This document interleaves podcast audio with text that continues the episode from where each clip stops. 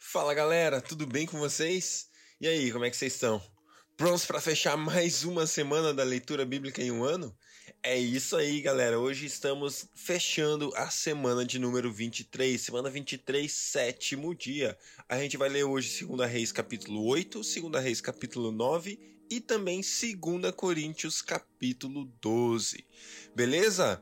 Glória a Deus, glória a Deus, mais uma vez obrigado por mais uma semana juntos. É muito massa, né? É muito bom, eu fico muito feliz. Essa semana a gente ouviu testemunhos, galera. Testemunhos de pessoas que estão sendo edificadas, transformadas, abençoadas, porque estão lendo a palavra de Deus. Gente, eu já ouvi, uma vez eu me lembro de ter ido num grande evento, numa grande conferência, e ter ouvido testemunhos de pessoas que foram transformadas e se converteram ao Senhor Jesus simplesmente por lerem a palavra. Eles foram ler a palavra com o intuito de duvidar, de não acreditar, para mostrar que aquilo estava errado. Mas chegou no final, estavam convertidos ao Senhor Jesus, crendo nele, vivendo uma vida diferente. Por quê? Porque a palavra do Senhor é a boca dele e, e quando a gente se expõe a ela, não tem como nós não sermos transformados. Isso é, é lindo demais, muito massa. Então, muito bom que você tá aqui, eu e você, crente ou não crente, a gente está sendo transformado porque a palavra de Deus nos revela quem Deus é e nos revela também quem nós somos. E aí não tem como, né, gente? A gente vai olhar para nós e vai falar: "Eita, eu preciso mudar. Eu posso ser diferente. Eu posso ser um ser humano melhor. Eu posso ser um ser humano mais feliz, que ama melhor, que ama mais ao próximo, que se entrega mais ao outro. Isso é muito lindo. Glória a Deus. Muito bem, galera. Vamos lá. Vamos começar então a nossa leitura e vamos para mais um dia. Mas antes, como sempre, vamos orar. Pai, obrigado, obrigado, obrigado, obrigado por mais um dia de vida, pelo seu amor constante e abundante nas nossas vidas. Os nossos corações se enchem de alegria, Deus, porque o Senhor é bom, a sua misericórdia é constante. Nós podemos viver uma vida aos teus pés. E Deus, que lugar há mais alto no universo do que os teus pés? Nós amamos estar aqui, Deus. Amamos estar aos teus pés. Nossa vida é sua, nosso coração é seu. Nós nos entregamos de novo e de novo e de novo e de novo e mais uma vez, Pai. Um coração alegre e feliz por estar na Sua presença. Obrigado, Jesus. Obrigado porque a gente aprendeu na Sua palavra, Deus, que estar aos Seus pés é o melhor lugar e é o, é o lugar que nunca nos vai ser tirado aprender da Sua presença, aprender do Seu amor, aprender de quem Tu és, Senhor. Muito obrigado, Pai. Muito obrigado. Nós te honramos, Deus, nesse dia, nós te honramos mais uma vez. Pai, fala conosco, eis-nos aqui, corações abertos, mente aberta, espírito aberto para ouvir mais o Senhor. Revela a tua palavra a nós enquanto lemos dela, em nome de Jesus. Amém. 2 Reis, capítulo 8. Eliseu tinha prevenido a mãe do menino que ele havia ressuscitado. Saia do país com sua família e vá morar onde puder, pois o Senhor determinou para esta terra uma fome que durará sete anos. A mulher seguiu o conselho do homem de Deus e partiu com sua família e passou sete anos na terra dos filisteus. Ao final dos sete anos, ela voltou a Israel e fez um apelo ao rei para readquirir a sua propriedade. O rei estava conversando com Geazi, servo do homem de Deus, e disse: Conte-me todos os prodígios que Eliseu tem feito. Enquanto Geazi contava ao rei como Eliseu havia ressuscitado o menino, a própria mãe chegou para apresentar sua petição ao rei, a fim de readquirir sua casa e sua propriedade. Geazi exclamou: Esta é a mulher, ó rei. O meu senhor, este é o filho dela, a quem Eliseu ressuscitou. O rei pediu que ela contasse o ocorrido, e ela confirmou os fatos. Então ele designou um oficial para cuidar do caso dela e lhe ordenou: devolva tudo o que lhe pertencia, inclusive toda a renda das colheitas, desde que ela saiu do país até hoje. Certa ocasião, Eliseu foi a Damasco. Ben Haddad, rei da Síria, estava doente. Quando disseram ao rei: O homem de Deus está na cidade, ele ordenou a Azael: Vá encontrar-se com o homem de Deus e leve-lhe um presente. Consulte o Senhor por meio dele. Pergunte-lhe se vou escapar, se vou me recuperar desta doença. Azael foi encontrar-se com Eliseu, levando consigo de tudo o que havia de melhor em Damasco, um presente carregado por quarenta camelos. Ao chegar diante dele, Azael disse: Teu filho Ben-Hadad, rei da Síria, enviou-me para perguntar se ele vai recuperar-se da sua doença. Eliseu respondeu: Vá e diga-lhe: Com certeza te recuperarás. No entanto, o Senhor me revelou que de fato ele vai morrer. Eliseu ficou olhando fixamente para Azael até deixá-lo constrangido. Então o homem de Deus começou a chorar. E perguntou a Azael: Por que meu senhor está chorando? Ele respondeu: porque sei que coisas terríveis das coisas terríveis que você fará aos israelitas. Você incendiará suas fortalezas, matará seus jovens à espada, esmagará as crianças e rasgará o ventre das mulheres grávidas. Azael disse: Como poderia teu servo, que não passa de um cão, realizar algo assim? Respondeu Eliseu: O Senhor me mostrou que você se tornará rei da Síria. Então Azael saiu dali e voltou para o seu senhor. Quando Ben-Hadad perguntou o que Eliseu disse, Azael respondeu: Ele me falou que certamente recuperarás. Mas no dia seguinte ele apanhou um cobertor, encharcou-se com ele, sufocou o rei até matá-lo, e assim Azael foi o seu sucessor. No quinto ano de Jorão, filho de Acabe, rei de Israel, sendo ainda Josafá rei de Judá, Jeorão, seu filho, começou a reinar em Judá. Ele tinha 32 anos de idade quando começou a reinar e reinou oito anos em Jerusalém. Andou nos caminhos dos reis de Israel com a família, como a família de Acabe havia feito, pois se casou com, uma, com a filha de Acabe e fez o que o Senhor reprova.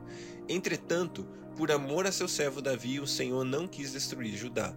Ele havia prometido manter para sempre um descendente de Davi no trono. Nos dias de Jeorão, os edomitas rebelaram-se contra o domínio de Judá, proclamando seu próprio rei. Por isso Jeorão fez, é, por isso Jeorão foi a Zair com todos os seus carros de guerra. Lá os edomitas cercaram Jeorão e os chefes dos seus carros de guerra, mas ele os atacou de noite e rompeu o cerco inimigo, e seu exército conseguiu fugir de casa para casa. E até hoje Edom continua independente de Judá. Nessa mesma época, a cidade de Libna tornou-se também independente. Os demais acontecimentos do reinado de Jeorão e todas as suas realizações estão escritos nos registros históricos dos reis de Judá. Jeorão descansou com seus antepassados e foi sepultado entre eles na cidade de Davi, e seu filho Acasias foi o seu sucessor. No 12 ano do reinado de Jorão, filho de Acabe, rei de Israel, Acasias, filho de Jeorão, rei de Judá, começou a reinar. Ele tinha 22 anos de idade quando começou a reinar e reinou um ano em Jerusalém. O nome de sua mãe era Átila, Atalha, neta de Onri, rei de Israel. Ele andou nos caminhos da família de Acabe e fez o que o Senhor reprova, como a família de Acabe havia feito, pois casou-se com uma mulher da família de Acabe. Acasias aliou-se a Jorão, filho de Acabe, e saiu à guerra contra Azael, rei da Síria, em Ramote de Leade. Jorão foi ferido e voltou a, Jez, a Jezreel para recuperar-se dos ferimentos sofridos em Ramote, na batalha contra Azael, rei da Síria. Acasias, rei de Judá, foi a Jezreel visitar Jorão, que se recuperava dos seus ferimentos. 2 Reis, capítulo 9. Enquanto isso, o profeta Eliseu chamou um dos discípulos dos profetas e lhe disse: Ponha a capa por dentro do cinto, pegue este frasco de óleo e vá a Ramote Gileade. Quando chegar lá, procure Jeú, filho de Josafá e neto de Ninsi. Dirija-se a ele e leve-o para uma sala, longe dos seus companheiros. Depois, pegue o frasco, derrame óleo sobre a cabeça dele e declare: Assim diz o Senhor: Eu o estou ungido rei sobre Israel. Em seguida, abra a porta e fuja sem demora. Então o jovem profeta foi a Ramote Gileade. Ao chegar, encontrou os comandantes do exército reunidos e disse: Traga uma mensagem para ti, comandante. Para qual de nós? perguntou. É, perguntou Jeú. Ele respondeu: Para ti, comandante. Jeú levantou-se e entrou na casa. Então o jovem profeta derramou óleo na cabeça de Jeú e declarou-lhe: Assim diz o Senhor, o Deus de Israel: Eu o estou ungindo rei de Israel, o povo do Senhor. Você dará fim à família de Acabe, seu senhor, e assim eu vingarei o sangue dos meus servos, os profetas, e o sangue de todos os servos do Senhor derramado por Jezabel. Toda a família de Acabe perecerá. Eliminarei todos o sexo masculino de sua família em Israel, seja escravo, seja livre. Tratarei a família de Acabe como tratei a de Jeroboão, filho de Nebate, e a de Baasa, filho de Aias e Jezabel será devorada por cães no terreno de Jezreel, e ninguém a sepultará. Então ele abriu o caminho, ele abriu a porta e saiu correndo. Quando Jeú voltou para junto dos seus oficiais do rei, um, um deles lhe perguntou: Está tudo bem? O que esse louco queria com você? Jeú respondeu: Vocês conhecem essa gente e sabem as coisas que eles dizem. Mas insistiram: Não nos engane, conte-nos o que ele disse. Então Jeú contou: ele me disse o seguinte: Assim diz o Senhor: Eu estou ungindo o rei de Israel. Imediatamente eles pegaram seus mantos e o estenderam sobre os degraus diante dele. Em seguida, tocaram uma trombeta e gritaram: Jeú é rei. Então Jeú, filho de Josafá e neto de Ninsi, começou a conspiração contra o rei Jorão, na época em que este defendeu com todo Israel Ramote Gileade contra Azael, rei da Síria. O rei Jorão tinha voltado a Jezreel para recuperar-se dos ferimentos sofridos na batalha contra Azael, rei da Síria. Jeú propôs: Se vocês me apoiar, me apoiam, não me deixem, não deixem ninguém sair escondido da cidade para nos denunciar a Jezreel, em Jezreel. Então ele subiu em seu carro e foi para Jezreel, porque Jorão estava lá se recuperando, e Acasias, rei de Judá, tinha ido visitá-lo. Quando a sentinela que estava na torre de vigia de Jezreel percebeu a tropa de Jeú aproximando-se, gritou: Estou vendo uma tropa! Jorão ordenou: Envie um cavaleiro ao encontro deles para perguntar se eles vêm em paz. O cavaleiro foi ao encontro de Jeú e disse: O rei pergunta: Vocês vêm em paz? Jeú respondeu: Não me venha falar em paz, saia da minha frente. A sentinela relatou a sentinela relatou: O mensageiro chegou a eles, mas não está voltando. Então o rei enviou um segundo cavaleiro. Quando chegou a eles, disse: O rei pergunta: Vocês vêm em paz? Jeú respondeu: Não me venha falar em paz, saia da minha frente. A sentinela relatou: Ele chegou a eles, mas também não está voltando. E acrescentou: o jeito e o chefe da tropa guiar o carro é como o de Jeú, neto de Ninse, dirige como louco. Jorão ordenou que se preparassem, que preparassem seu carro para a guerra. Assim que ficou pronto, Jorão, rei de Israel, e Acasias, rei de Judá, saíram cada um em seu carro ao encontro de Jeú. Eles o encontraram na propriedade que havia pertencido a Nabote, de Jezreel. Quando Jorão viu Jeú, perguntou: Você vem em paz, Jeú? Jeú respondeu: como pode haver paz enquanto continuam toda a idolatria e as feitiçarias da sua mãe Jezabel? Jorão deu meia volta e fugiu, gritando para Acasias: Traição! Traição, Acasias! Então Jeú disparou seu arco com toda a força e atingiu Jorão nas costas. A flecha lhe atravessou o coração e ele caiu morto. Jeú disse a Bidkar, seu oficial: pegue o cadáver e jogue-o nessa propriedade que pertencia a Nabote, de Jezreel. Lembre-se da advertência que o Senhor proferiu contra Acabe, pai dele, quando juntos acampávamos, acompanhávamos sua comitiva. Ele disse: Ontem vi o sangue de Nabote e o sangue de seus filhos, declara o Senhor, e com certeza farei você pagar por isso nesta mesma propriedade, declara o Senhor. Agora então, pegue o cadáver e jogue-o nessa propriedade, conforme a palavra do Senhor. Vendo isso, Acasias, rei de Judá, fugiu na direção de Bet, a, Bet Agã, mas Jeú o perseguiu gritando: Matem-no também. Eles o atingiram em seu carro de guerra na subida de Gur, perto de Ibleã, mas ele conseguiu refugiar-se em Megido, onde morreu. Seus oficiais o levaram para Jerusalém e o sepultaram com seus antepassados em seu túmulo, na cidade de Davi. Acasias havia se tornado rei de Judá no 11º ano de Jorão, filho de Acabe. Em seguida, Jeú entrou em Jezreel. Ao saber disso, Jezabel pintou os olhos, arrumou o cabelo e ficou olhando de uma janela do palácio. Quando Jeú passou pelo portão, ela gritou: como vais, Inri, assassino do seu senhor?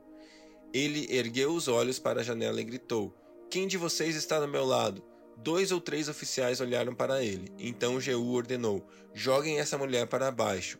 Eles a jogaram e o sangue dela espirrou na parede e nos cavalos de Jeú e a atropelou. E Jeú a atropelou. Jeú entrou, comeu e bebeu e ordenou: Peguem aquela maldita e sepultem-na, afinal era filha de rei. Mas quando foram sepultá-la, só encontraram o crânio, os pés e as mãos. Então voltaram e contaram isso a Jeú, que disse: Cumpriu-se a palavra do Senhor anunciada por meio do seu servo Elias, o tesbita. Num terreno em Jezreel, cães devorarão a carne de Jezabel. Os restos mortais serão espalhados num terreno em Jezreel, como esterco no campo, de modo que ninguém será capaz de dizer: Esta é Jezabel. 2 Coríntios capítulo 12. É necessário que eu continue a gloriar-me com isso ainda que eu não ganhe nada com isso, passarei as visões e revelações do Senhor. Conheço um homem em Cristo que há 14 anos foi arrebatado ao terceiro céu. Se foi no corpo ou fora do corpo, não sei. Deus o sabe. Eu sei que esse homem, se no corpo ou fora do corpo, não sei, mas Deus o sabe, foi arrebatado ao paraíso e ouviu coisas indizíveis, coisas que ao homem não é permitido falar. Nesse homem me gloriarei, mas não em mim mesmo, a não ser em minhas fraquezas. Mesmo que se eu preferisse, preferisse gloriar-se, não seria insensato, porque estaria falando a verdade. Evito fazer isso para que ninguém pense a meu respeito mais do que em mim vê ou, em, ou de mim ouve. Para impedir que eu me exaltasse por causa da grandeza dessas revelações, foi-me dado um espinho na carne, um mensageiro de Satanás para me atormentar. Três vezes roguei ao Senhor que o tirasse de mim, mas ele me disse: Minha graça é suficiente para você, pois o meu poder se aperfeiçoa na fraqueza. Portanto, eu me gloriarei ainda mais alegremente em minhas fraquezas, para que o poder de Cristo repouse em mim. Por isso, por amor de Cristo, regozijo-me nas fraquezas, nos insultos, nas necessidades, nas perseguições, nas angústias, pois quando sou fraco é que sou forte. Foi insensato, mas vocês me obrigaram a isso. Eu devia ser recomendado por vocês, pois em nada sou inferior aos superapóstolos, embora em nada seja. Eu nada seja. As marcas de um apóstolo, sinais, maravilhas e milagres foram demonstradas entre vocês com grande perseverança, em que vocês foram inferiores às, às outras igrejas, exceto no fato de que eu nunca ter sido um peso para vocês? Perdoe-me essa ofensa. Agora estou pronto para visitá-los pela terceira vez, e não serei em peso, porque o que desejo não são os seus bens, mas vocês mesmos. Além disso, os filhos não devem ajuntar riquezas para os pais, mas para mas os pais para os filhos. Assim, de boa vontade, por amor de vocês, gastarei tudo o que tenho, e também me desgastarei pessoalmente, visto que os amo tanto. Devo ser menos amado? Seja como for, não tenho sido um peso para vocês. No entanto, como sou astuto, eu os prendi com astúcia. Porventura eu os explorei por meio de alguém que enviei a vocês? Recomendei a Tito que os visitasse acompanhado de outro irmão. Por acaso Tito os explorou?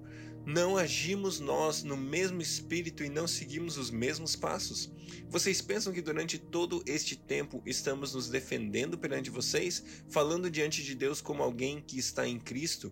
E tudo o que falamos, tudo o que fazemos, amados irmãos, é para fortalecê-los pois temo que ao visitá-los não os encontre como eu esperava, e vocês não me encontrem como esperavam. Temo que haja entre vocês brigas, invejas, manifestações de ira, divisões, calúnias, intrigas, arrogância e desordem.